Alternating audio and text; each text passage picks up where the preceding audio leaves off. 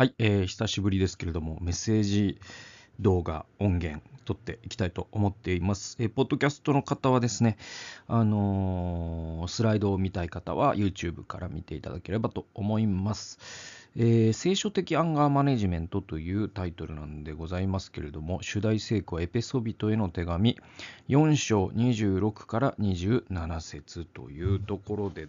えーと、一応読みますとね、こういう箇所なんですね。えー、怒っても罪を犯してはなりません。日が暮れるまで憤ったままでいてはいけません。悪魔に機会を与えよう与えないようにしなさいという、まあ、あの、有名なね、箇所でございます。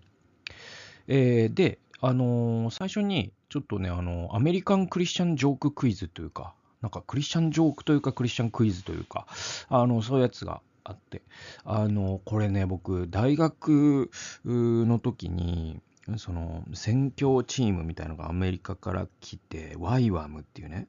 で、そのね、あるね、クリスっていう名前だったと思うんだけどね、大学生の若者から教えてもらって、だから未だに時々思い出すやつがあって、で、それが、その聖書の中で一番の罪人は誰でしょうっていうクイズ。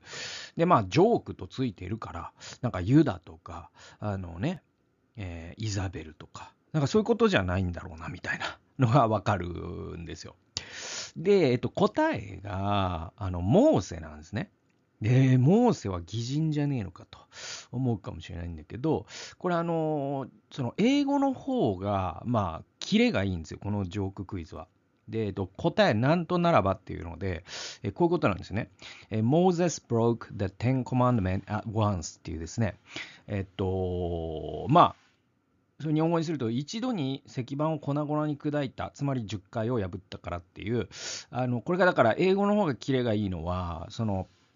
えー、ブレイクっていうのが、えっと、石板を砕くっていうのと、法律を破る、立法を破るっていうのが同じ言葉なんですよ、ブレイクね。で、日本語だと、砕くと破るっていうのが、あの、違う言葉になるので、ちょっとキレが悪くなるんだけど、まあ、モーセって、その、えっと、アロンがね、子牛を作った時に山から降りてきて、その、せっかく実会がね、神の指で書かれた、その石板を粉々に砕いたじゃないですか。だからそれが実会を一度に全部破ったっていう、まあそういう、えー、ダジャレでもあり、みたいなジョークで。で、まあ今日はそういう話っていうか、あのー、まあモーセってね、ブチ切れたわけですよ。で、あの、モーセってなんか人生で結構何回もブチ切れてるんですよね。で、また後でもちょっとそういう話しますけども。えー、で、ちょっとその聞いてる方にね、考えていただきたいのは、あの怒りによって何かをして、えー、後で後悔した経験がありますかという、えー、まあ、考えてみてくださいと。で、まあ、送るべきでない内容を送っ内容のメールを送ってしまったとか、えー、投稿すべきでない内容を SNS に投稿してしまったとか、えー、大切な友人を失ってしまったとか、えー、何かを壊してしまった。それは物とか人間関係とか自分への信頼であったりとかですね。まあそういう経験って、まあ生きてれば、あの誰しもなんか一度や二度はあるのかなというふうに思うんですね。で、私もあります。で、まあ、この質問にイエスと答えた人は、あなたは正直な人です。えー、今日のメッセージが役に立ちますように。まあ、ノーと答えた日一度もないなという人は、まあ、不正直な人かそうでなければ成人なんで で、成人だった場合、今日のメッセージは必要ないかもしれないんで、ここで動画を閉じてくれればいいなと思います。えー、で、あの、怒りってことを考えるときに、まあ、日本語で喜怒哀楽っていうね、感情を表す言葉があるんだけど、あの、怒りって、まあ、喜怒哀楽の中でも、最も付き合うのが難しい感情でもあると思うんですよ。で、後で後悔することも多いんですね。怒りっていうのはね。で、だから、怒りイコール悪っていうふうに、まあ、誤解しやすい感情でもあるんですよ。だけれども、大前提として、あの人間の全ての感情っていうのは、神様が与えてくださった素晴らしいもので、それ自体悪とか善とかってことはない。ね、で悪用することもできれば、役立てることもできる。これが、まあ、怒りという感情なんだという前提がまずあります。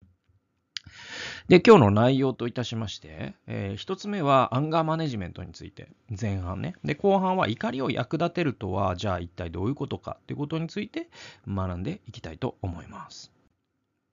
えー、アンガーマネジメントに失敗した聖書の中の実例、ちょっと2個挙げますと、えー、まずですね、先ほどのモーセですけれども、えー、出エジプト記、えー、2章11から12節えこういう箇所があるんですね。こうして日が経ち、モーセは大人になった。彼は同胞たちのところへ出てき、その区域を見た。そして、え自分の同胞であるヘブル人の一人を、一人のエジプト人が撃っているのを見た。彼は辺りを見回し、誰もいないのを確かめると、そのエジプト人を撃ち殺し、砂の中に埋めた。で、モーセって40歳の時に殺人事件を起こしているんですね。で、まあ、これによって、まあ、いわばこう、指名手配みたいになっちゃって、エジプトにいられなくなっちゃって、で、ミディアンの荒野というところで40年間過ごすんですよ。で、80歳の時にあの、燃える芝っていう証明があるじゃないですか。だから、その、モーセってすごい、その、若い時、血気盛んで、で、もうブチ切れて逆上してしまって人を殺してしまった。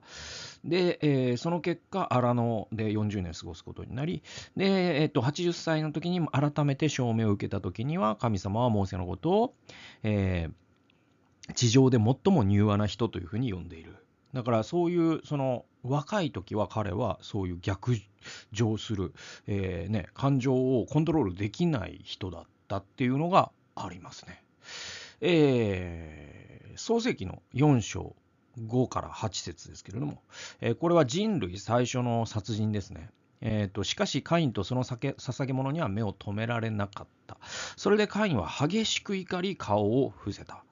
主はカインに言われた。なぜあなたは怒っているのか？なぜ顔を伏せているのか？もしあなたが良いことをしているのなら受け入れられる。しかし、もし良いことをしていないのであれば、戸口で罪が待ち伏せている。罪はあなたを恋したが、あなたはそれを収めなければならない。カインは弟アベルを誘い出した。二人が野にいた時、カインは弟アベルに襲いかかって殺したと。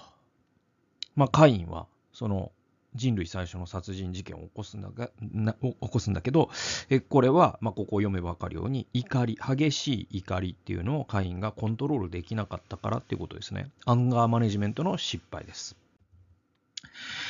で、じゃあ、怒りに関する聖書の教えっていうのは、えーと、たくさんあるんだけれども、どんなものがあるかというと、えーと、旧約聖書だとですね、信玄に本当にたくさんあるんですね。えー、信玄12章の6節、えー、12章の16節ですね、えー、愚かな者は自分の怒りをすぐ表す。利口な者は恥ずかしめを受けても黙っている。えー、14章の16節知恵のある者は用心深くて悪を避け。愚かな者は怒りやすくて自信が強い。えー、14章29節怒りを遅くする者は英知を増し、気の短い者は愚かさを増す。えー、29章の11節愚かな者は怒りをぶちまける。しかし、知恵のある者はそれを内に収める。伝道者の書、えー、7章9節にはこうあります。軽々しく心を苛立たせてはならない。苛立ちは愚かな者の胸にとどまるから。この苛立ちというのが、英語の聖書では anger、怒りというふうになっています。じゃあ、えー、新約聖書どうかというとですね、えーと、これもいっぱいありまして、代表的なところ、今日のテーマ聖句でもあるんだけれども、エペソ書の4章の26から27節怒っても罪を犯してはなりません。日が暮れるまで憤ったままでいてはいけません。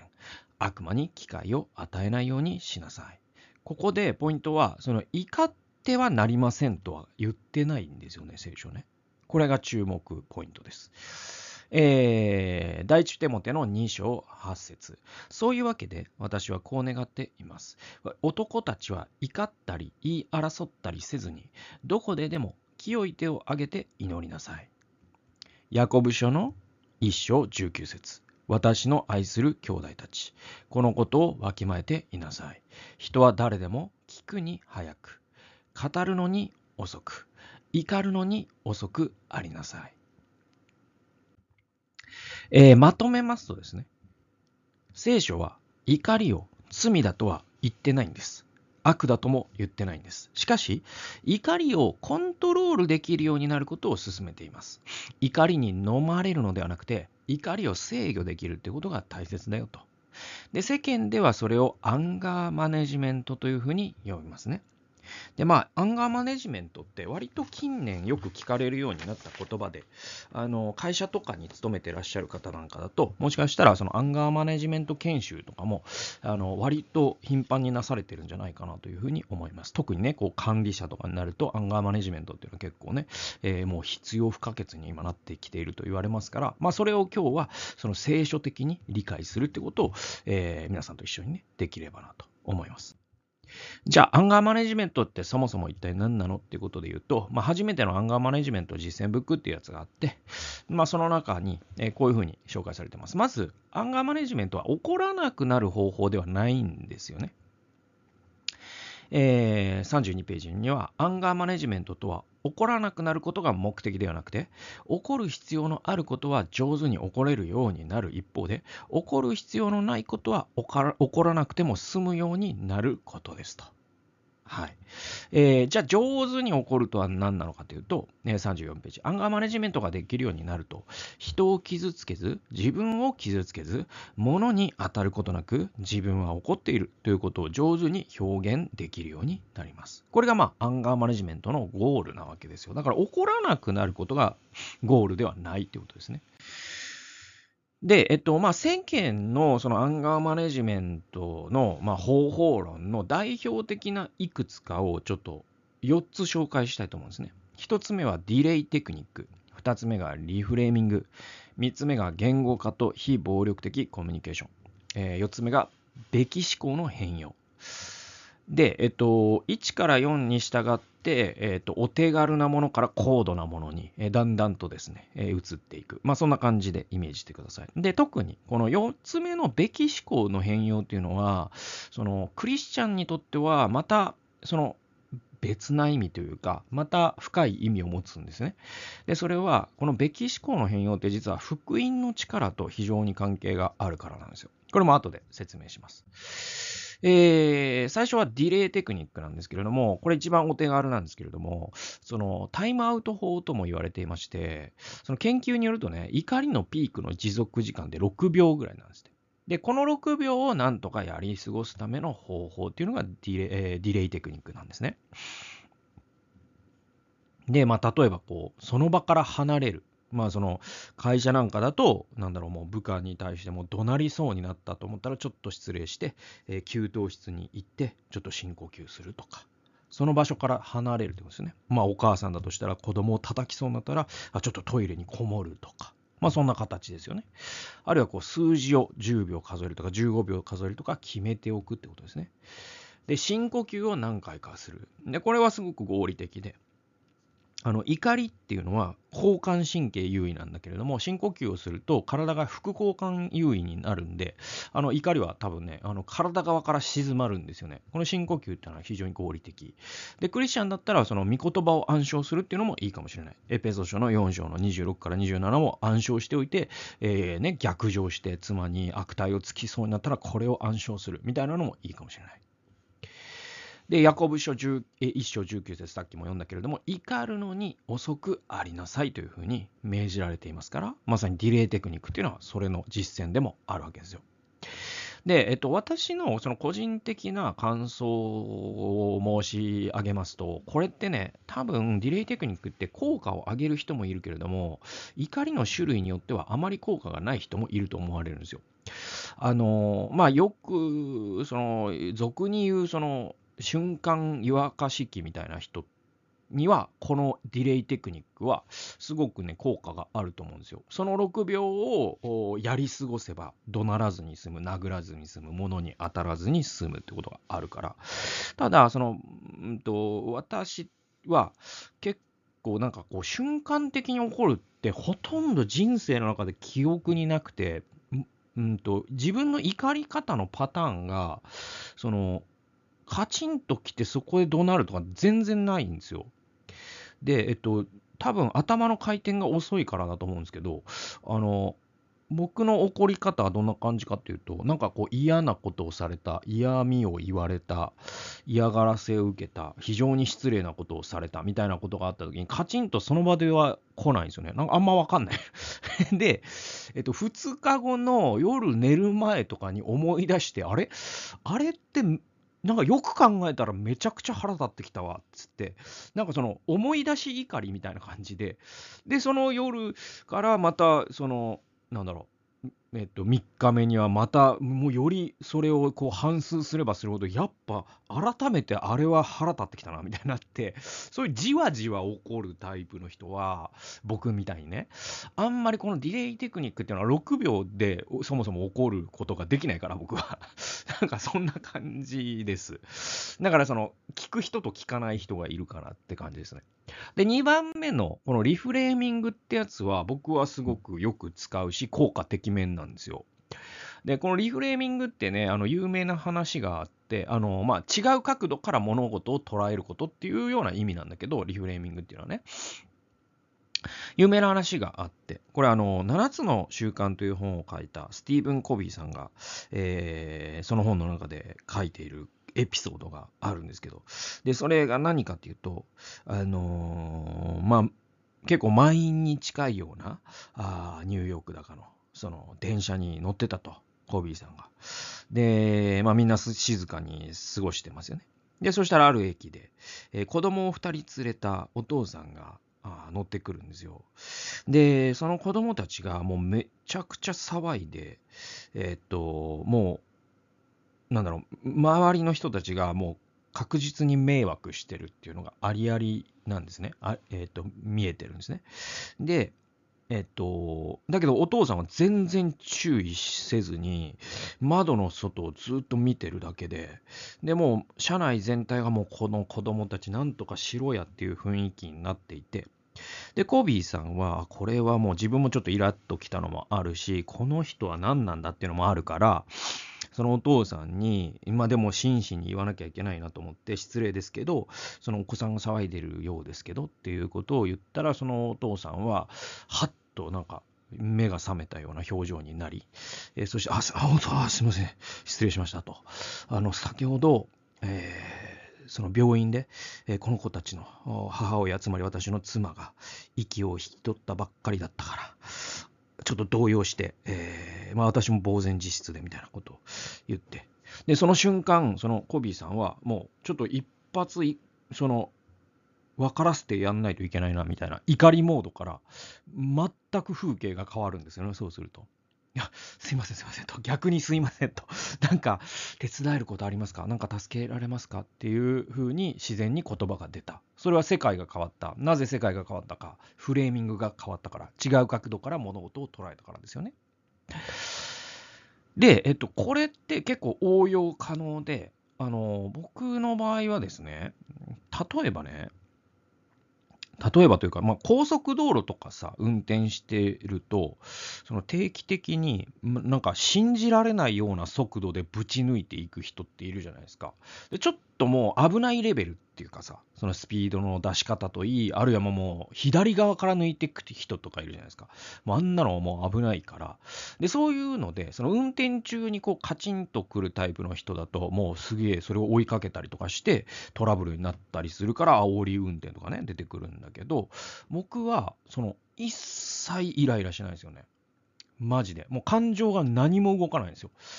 で、なんか運転してて、そうそういう、その類、なんか抜かれた、抜いた、抜かれた、まあ、その、この運転ちょっとありえないぐらい危ないなっていうのはちょっとイラッとくることはあるかもしれないが、なんかその、急い、なんか、ものすごい速度で行く人に対しては全くイライラしないんですよ、僕。で、それはあることを始めたからで、で、それ何かっていうと、なんていうかな、まあ、放送に適してるかどうかわからないけど、えっと、まあ、そのまま言うとね、あの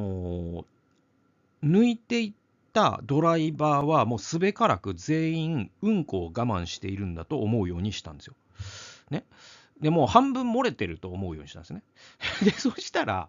もう次のサービスエリアもう早く行っても、俺なんて抜いていってっていう、もう応援したい気持ちが逆になんか慈しみに溢れてくるっていうか、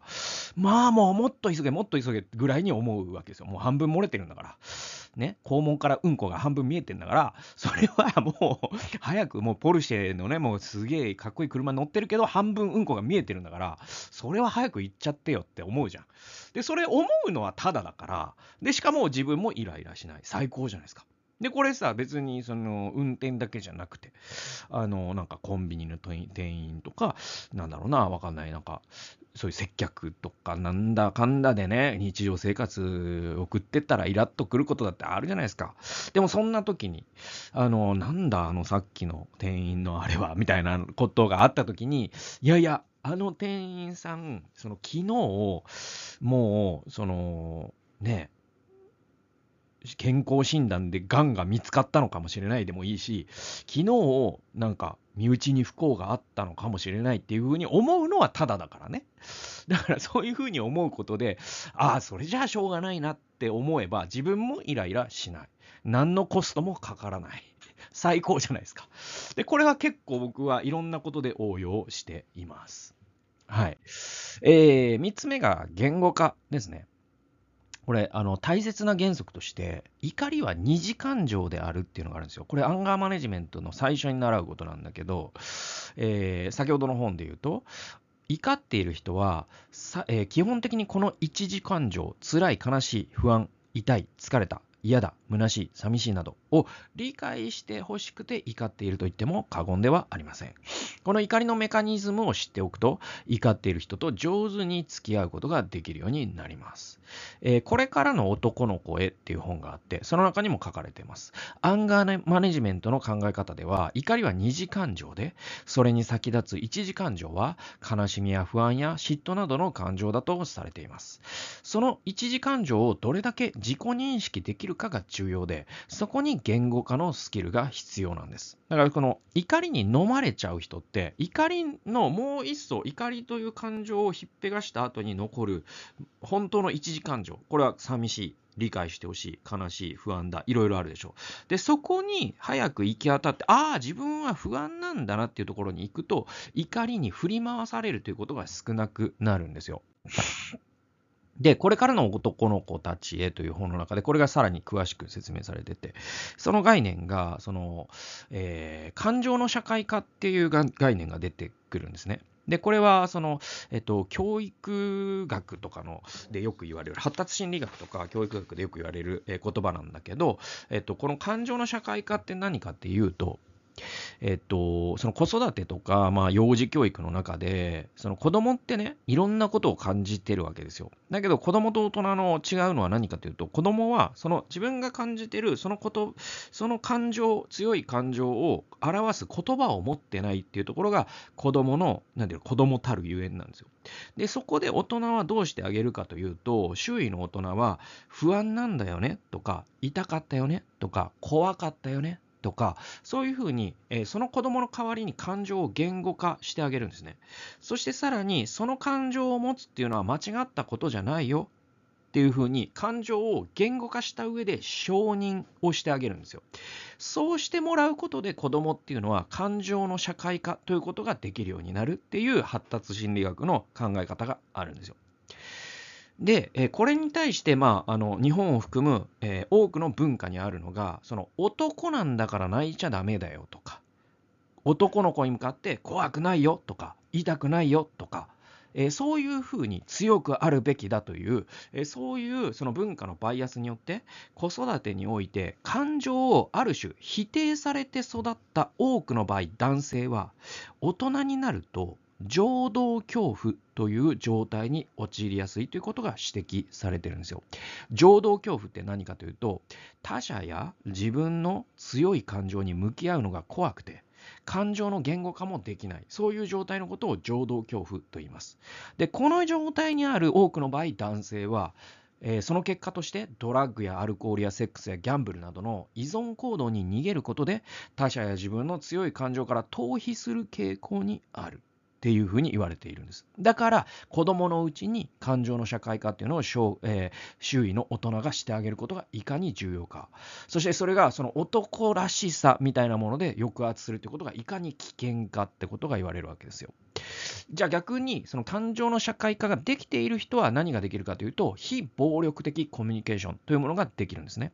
で非暴力的コミュニケーションでよく言われるのが I メッセージと U メッセージってやつですね。えー、U メッセージは暴力的コミュニケーションなんですよ。えー、お前いい加減にしろ。これ主語がお前じゃないですか。これ U メッセージなんですね。I メッセージは同じことを伝えるのでも I メッセージになるとどうなるかというと、僕はあなたがこうした時悲しかったっていうんですよ。主語が自分ですよね。愛ですよね。そして相手のことを責めてないですよね。だけどちゃんと自分の悲しみを伝えられています。しかもここでは、えー、自分の二次感情である怒りではなくて一次感情である悲しみというところまで深く彼は、えー、言語をね、その感情を言語化できている。だから暴力的ではないコミュニケーションができるっていうことになるわけ。で傾向として男性の方が圧倒的に感情の社会化が苦手です。でそれはここでも指摘されているように文化の影響も強いと思う。で、さらには、えっ、と、その男性が1日に発する単語数が平均7000語で、女性は2万語だっていう研究が、有名な研究があるんですよ。だから大体3倍女性は男性よりも1日に話すんですね。逆に言えば男性は女性の3分の1にしか話さない。ということは、感情を言語化する機会も非常に少ないってことになりますよね。で、衝撃的なあの調査結果があって、2013年の国連の調査によると、世界の全殺人事件の犯人の96%が男性だったそうです。で、これね、歴史を通じて大体これぐらいで、えっとね、9割ぐらいが、その全歴史を通した殺人事件、まあ、戦争とかを除くと、えっと、殺人事件の、えっと、加害者、えー、犯人っていうのは、えー、歴史を通じて9割男性なんですって。これ結構ここまで偏ってたとは僕は思わなかったから衝撃でした。で、これは多分、その、あれ、テストステロン、テストステロンね、男性ホルモンの影響も強いと思います。だけど、あの、同時にやっぱりこの感情の社会化が男性の方が構造的に苦手だっていうことも多分関係があると思うんですよ。なんか、あの、幼児とかね、幼稚園生とかを見てて、その、口下手な男の子、まあ女の子でもいいけど、口下手な子ほど、その言葉で不満を伝えれないから先に殴っちゃうってことがあるじゃないですか。で、これが大人になると殺人事件になるんで ね、そういうことなんですよ。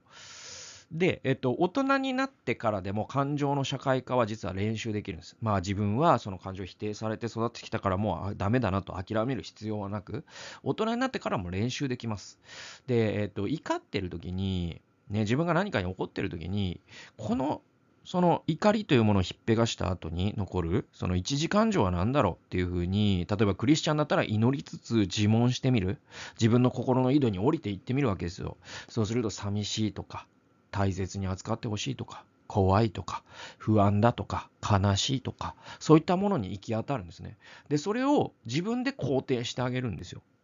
悲しいと思うってことは大丈夫だよということ。まあ、じゃあその自分で自分を育て直すというか。で、まあ、さらに、えー、それよりもいいのは、一人でやるよりも伴侶とか、えー、友人とか、教会の誰かに、聞いてもらって、えそのようにして気づけることもすごく多いから、ね、まあ、正直に、えっ、と、なんだろうな、その怒りの対象ではない誰かに、えー、誰かに対してすごく怒ってるんですよということを、えー、じっくり聞いてもらうとね、そうすると、その怒りで怒りという入り口から始まった話が、いや、悲しかったんだという出口に出るというようなことがある。そういうふうに誰かに聞いてもらうことで我々は一時感情に気づける。そして言語化できる。それによって感情の社会化を練習できるっていうことがあります。で、教会っていうのはそれをする非常にいい場所だと思います。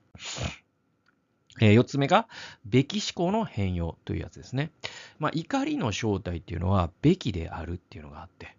まあ、アンガーマネジメント実践ブックで言うと、えー、こういう箇所ですね。簡単に言うと、私たちが怒るのは、自分が信じているべきが目の前で裏切られた時です。ということは、自分がどのようなべきを信じているのかが分かれば、いつどういう場合に自分が怒ってしまうのか、ある程度は想像がつきますと。で、べきってどういうことかというと、自分はこう扱われるべき。自分はこのように思われるべき。自分はこうされる権利がある。他者は自分に対してこうするべき。こういうのがべき思考というやつですね。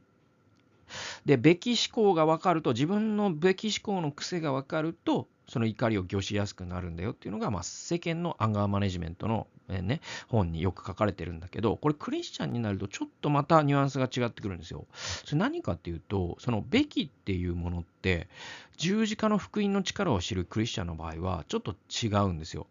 ガラテヤ2章の20節にこういう箇所があります。私はキリストと共に十字架につけられました。もはや私が生きているのではなく、キリストが私のうちに生きておられるのです。今私が肉にあって生きているのは、私を愛し、私のためにご自ご自身をお捨てになった神の御子を信じる信仰によっているのです。えー、クリスチャンって、その、べき思考みたいなもの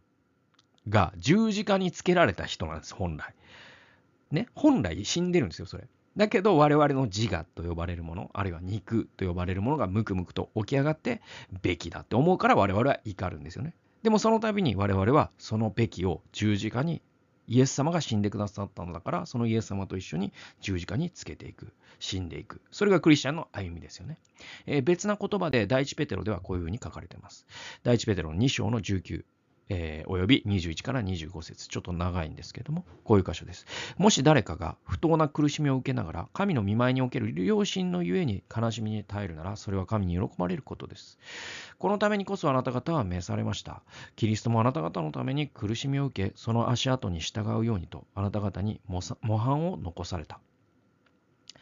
キリストは罪を犯したことがなく、その口には欺きもなかった。罵られても罵り返さず、苦しめられても脅すことをせず、正しく裁かれる方にお任せになった。キリストは自ら十字架の上で私たちの罪をその身に負われた。それは私たちが罪を離れ、義のために生きるため。その打ち傷のゆえにあなた方は癒された。あなた方は羊のようにさまよっていた。しかし今や、自分の魂の牧者であり、監督者である方のもとに帰った。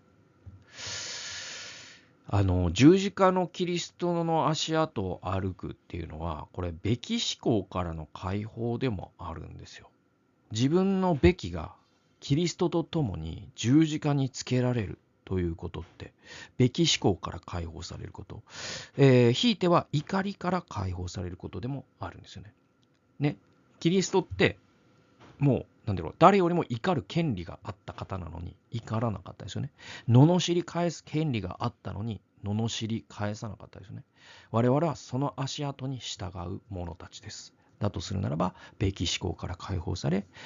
えー、ひいては怒りにコントロールされる、こういうことからも解放されるっていうのが、キリストの十字架の福音の力だと思います。えー、後半はですね、最初、まあ、前半がアンガーマネジメントについて、後半は怒りをじゃあ役立てるとはどういうことか、ポジティブな側面について考えていきたいと思います。えー、まず、怒りってね、すべての感情の中で最もエネルギーが強い感情でもあるんですね。で、ガソリンを考えてもらうと、ガソリンってね、その爆発力があるじゃないですか。だから人を殺すこともできますね、ガソリンで。えー、だけど同時にそのエネルギーが強いからこそ車を走らせることもできる。これがガソリンですなわけですよ。だからなんか怒りってちょっとそれに似ていて、だから怒りの肯定的側面って何かというと、怒りには現状を変える力があるってことなんですよ。えー、2つ挙げたいと思います。自分を変える力があり、社会を変える力があるんです。怒りには。で、まず自分からいきますと、えー、まあ私はその筋トレを始めてね、5年経つんですけれども、そのライバルっていないんですよ、筋トレって。だから別に誰かと比べてるわけじゃないから。だけど、じゃあ誰か、ね、そのライバルは何かというと、その昨日の自分なんですよね。あの筋トレって同じその重り重り同じ重さを持ち続けていても筋肥大っていうのは起こらないから昨日20キロ持ったんだったら今日は21キロ持つ。この繰り返しなわけですよ。だから昨日の自分には絶対勝たなきゃいけないんですね。だから筋トレってその昨日の自分を超えてやるぞという強い怒りが筋肉を成長させるプロセスでもある。で結構僕筋トレして良かった副産物の一つがなんかさっきで言うそのコンビニの店員のなんか態度はありえないみたいなことがあった時に、だからね、それをね、結構ね、その、全部ね、バーベルにぶつけるんですよね。翌日のトレーニングの。だから、なんかそういうちょっとしたカチンときたこととかが、むしろラッキーとすら思う時もあって、どうかしてると自分でも思うんだけど、なんていうかな、その、えっと、だから、その、ちょっと嫌なことがあったのに、おこれは、これを燃料に明日、お前、ほん、覚えとけよ、お前、明日バーベルに全部ぶつけてやるからな、つって、クリアーっつってやって、昨日100キロだったのが102キロ持てました。これもう最高ですよね。誰も、被害を受けてない。ね。僕の筋肉がダメージを受け、そしてそれが修復され、超回復が起き、筋肥大が起こり、僕はハッピー。ダンベルはハッピー。ん？ダンベルに感情はない。だけど、ダンベルは裏切らない。筋肉も裏切らない。コンビニ店員も傷つかない。最高じゃないですか。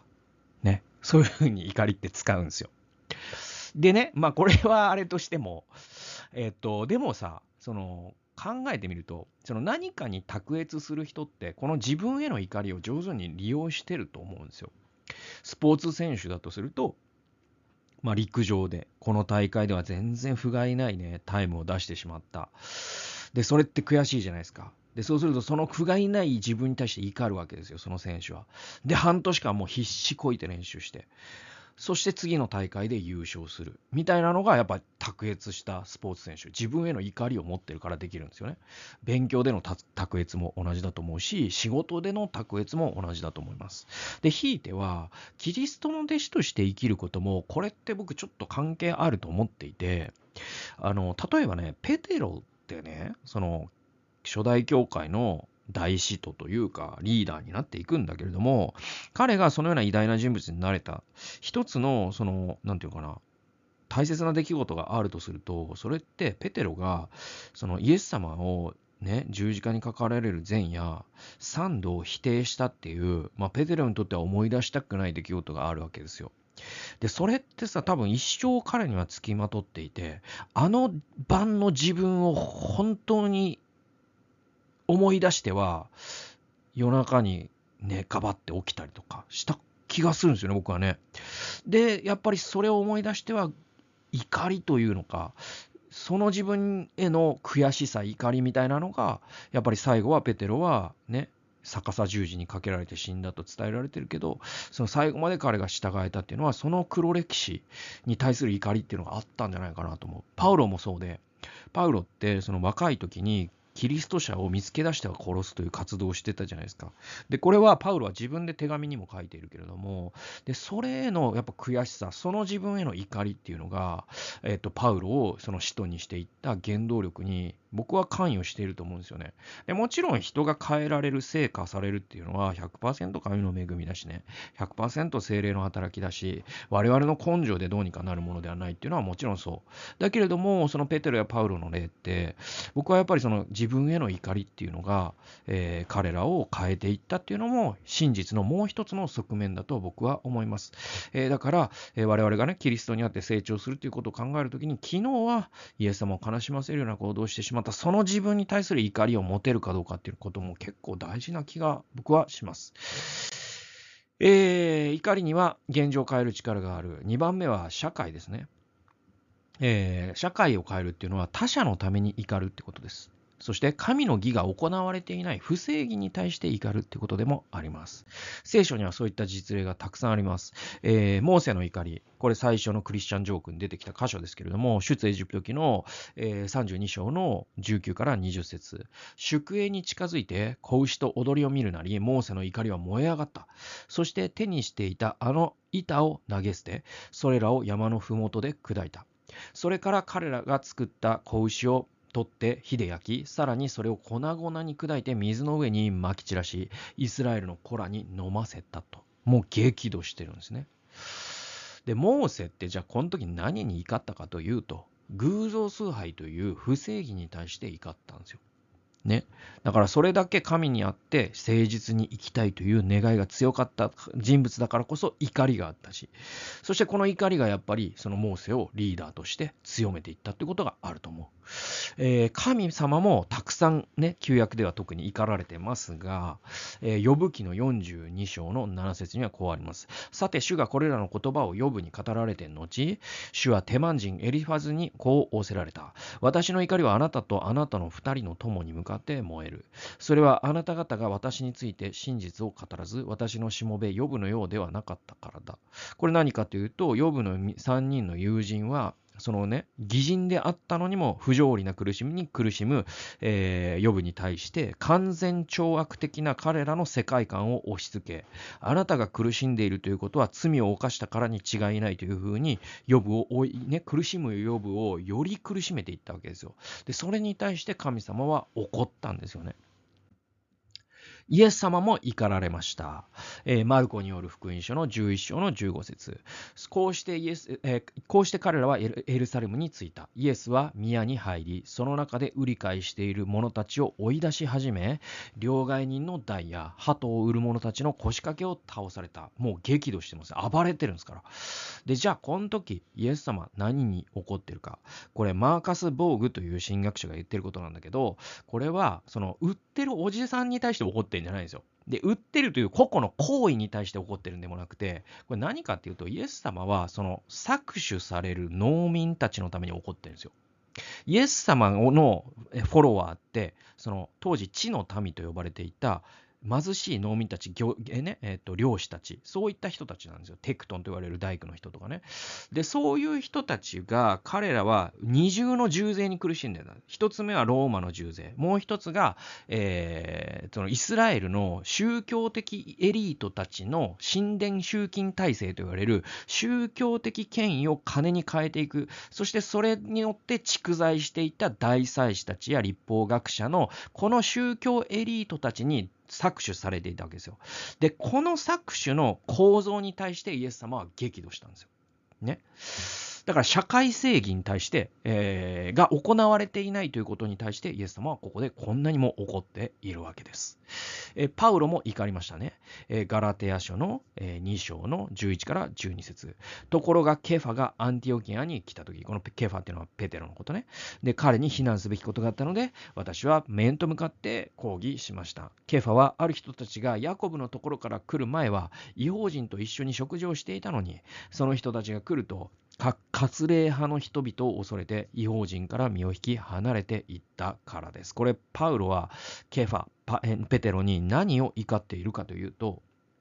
誰のために何のた何に怒ったかというと、パウロは違法人キリスト者の自由のために怒ったんです。じゃあ誰、何に対して怒ったかというと、ユダヤ教の宗教規定に再びこだわり始めたペテロに対して怒ったんです。神様は自由を与えるためにね、救ってくださったんじゃないのかと怒ったんですよ。ね。で、えー、聖書の中だけじゃなくて、歴史の偉人たちは誰のために、何のため、何に対して怒ったのか、これも見ていきたいと思います。例えば、ウィリアム・ウィリバー・フォースというですね、イギリスの議員がいるんですけれども、これ、ま、ジョン・ウェスレーの友達だったね。で、これ、あの、アメイジング・グレースっていう映画にもなってるけど、この人何をしたかというと、その36年間だったかな、えっ、ー、と、議員として、奴隷制度を廃止するということを盛り込んだ法律をね、提案し続けた、提出し続けたんですね。で、えっと、却下され続けたんですね。で、彼の死後2ヶ月ぐらいかな。で、えー、それが通った。で、これは、えー、歴史上初めて、えー、奴隷制度を禁止することを明記した法律になった。そういう人です。じゃあ、この人何のために怒ったかというと、奴隷たちのために奴隷制度を維持したい議員たちや制度に対して怒ったわけです。この怒りがあったから彼は戦い続けられたわけですね。マハトマ・ガンジーという人はインドの貧しい人々のためにイギリスによるインド人の権利の剥奪に対して怒ったわけです。ネルソン・マンデラという人は南アフリカで、ねえー、差別を肯定するようなアパルトヘイトというこの制度が残っていることに対して怒った。だからこそ彼は二十何年も投獄されたけども、えー、牢屋から出てくるとすぐにその活動を再開する。そのガッツが生まれたのはやっぱり怒ってたからですよね。えー、マーティン・ルーサー・キング・ジュニア。この人はアメリカの黒人たちのために法の下の平等が実現していないという現状に対して怒ったわけですね。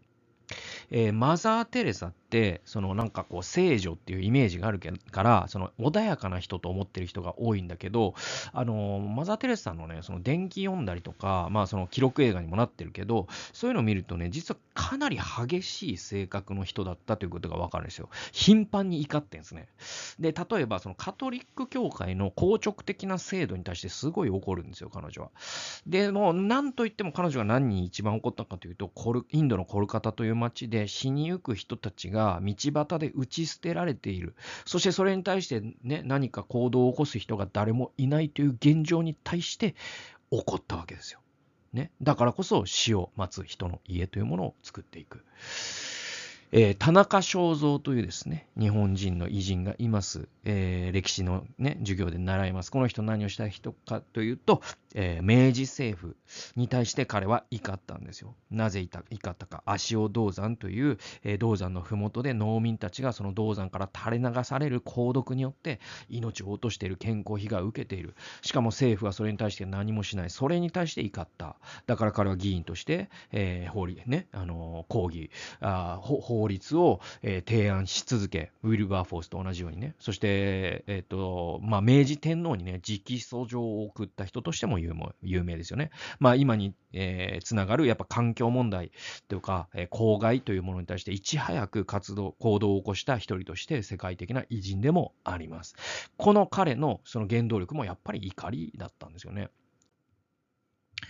で、まあ今、その偉人たちの話をすると、まあ我々と関係ないよと思うかもしれないけど、もうちょっと、えっと、我々に引きつけて考えると、その私がその海外で FVI の活動をしていてね、そのアジアやアフリカの貧しい農村で働いている私の友人たちって何何かにやっぱり怒ってるんですよ、みんな。何に怒ってるかというと、例えばインドで、そのね、アウトカーストの人たちが住む集落には、安全な水も供給されていなければ、まともな教育も供給されていない。この現状に対して怒るから彼らは学校を作り、井戸を掘るわけですよ。ねえー、あれはまあアフリカでね、その女性たちっていうのが文化の影響で、えー、全くエンパワーされてない。この状況に怒ってるからマイクロ、えー、ファイナンスっていうことをやって、女性たちがビジネスすることを支援している私の友人もいる。まあそういうふうにして、何かに怒ってるから、ね、かつ、えー、なんだろう、行動が打つ、行動ができるわけですよ、彼らって。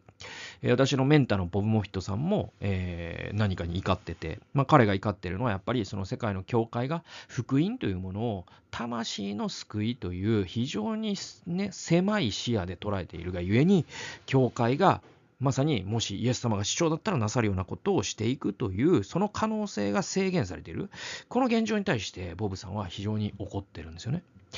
えー、神田英介先生、まあ、私の上司でありますけれども、えーね、FVI を立ち上げる前は、二十何年かだったかな、えっ、と、日本国際飢餓対策機構、えー、Food for the Hungry というですね、団体の日本のカントリーディレクターをやられていました。で、えっ、ー、と、神田先生は何に怒ってたかというと、あの、まあ、80年代の初頭、今から40年前ですけれども、その当時は、そのエチオピアで大飢饉があって、100万人近い方が餓死するというようなことがありました。で、それに対して、教会が愛の手を差し伸べるっていうのは当たり前に思われた、神田先生には。だけれども、その日本の特にまあ、その福音派のね、教会を渡り歩いて、そして、エチオピアの現状を話して、そしてどうか支援してくれますか、パンを送ってくれますかというと、結構、その、怒られたんですって。で、門前払いどころか、説教されるっていうか、その、ね、こんこんと説教されることもある。その逆逆にね、その牧師から。で、それは、その方々が言うには、日本の教会がどれだけ貧しいか知らないのかと。で、日本の教会っていうのは、その援助される側であってもする側ではないと。ね。だから、そのアフリカのね、その貧しい人にパンを送るなんていう余裕は我々にはないみたいなことで怒られて追い返されたってことがよくあったんですって。でもそ、それでもやっぱりそういう現状に対してこそやっぱり神田先生は怒りを感じているから、えー、それを変えていかないといけないということで、本当に何千という単位の教会を自分の足で歩いてね、そして啓発して回った、そして寄付をお願いして回った、そして寄付でと、えー、ね、集まったお金で、えー、物資を届けて回った。で、そういった地道な活動によって、今、そのね、その Food for the Hungry とか、あワールドビジョンとかいろいろあるけど、そんな働きは教会の働きじゃないなんていう人は一人もいないじゃないですか。で、神田先生一人の功績ではないと思うけれども、えー、だけれども、そういう現状を変えるということに、え、神田先生のその怒りというか、え、それが用いられたっていうのは、私がやっぱりこう、それを目撃したっていうのは、私の人生に非常にこう大きなね、あの財産だと思っている。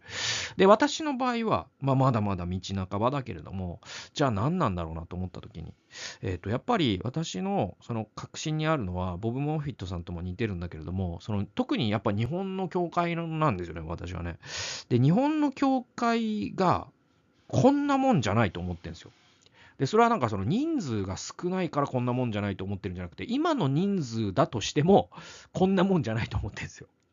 で、教会ってやっぱり僕は大きかろうが小さかろうが、サイズに関係なくまさにパンダネの例え、ね、からし種の例えのように、ね、大きくても小さくても資源があってもなくても、社会を変えるエンティティ、まあ機関、ね、神様が選ばれた大使館、神の国の大使館だから、こんな影響力であるはずがない。教会には力があるって、もうめちゃくちゃ固く信じてるんですよね。でもそうなってないということに対して、僕はやっぱりどっかで怒りを感じているんだと思う。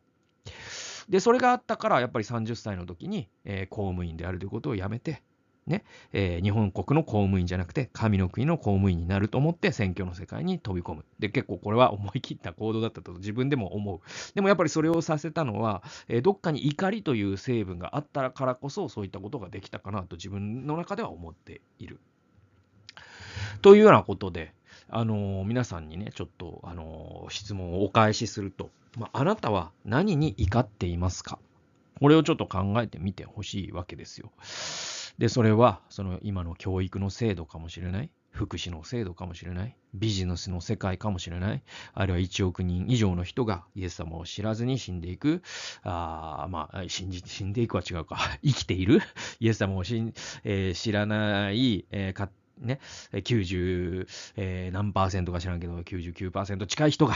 えー、イエス様のことを知らないという、この日本の霊的な現状に対して怒っている人もいるかもしれない。あるいは政治のね、世界のこの不正とか、ね、今の日本の政治に対して怒ってるかもしれない。格差社会に対して怒ってるかもしれない。環境破壊に対して怒ってるかもしれない。戦争に対して怒ってるかもしれない。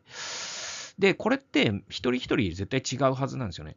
なぜなら神様は一人一人を違うように作られたから。ね。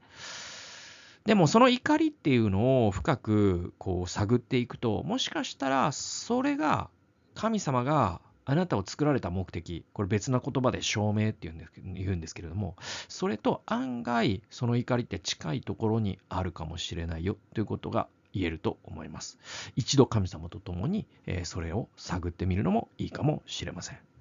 ということで、あの、まあ、クリスチャンの方が多いと思うので、聞いてる方ね、あの、お祈りをね、ちょっとさせていただきますね。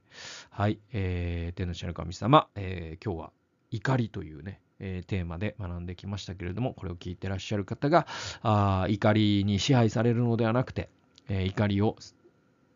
神の国のために役立てていくような、えー、そのようなこう怒り方を怒りというエネルギーの使い方を、えー、していくことができますように、えー、どうぞ日常生活の中で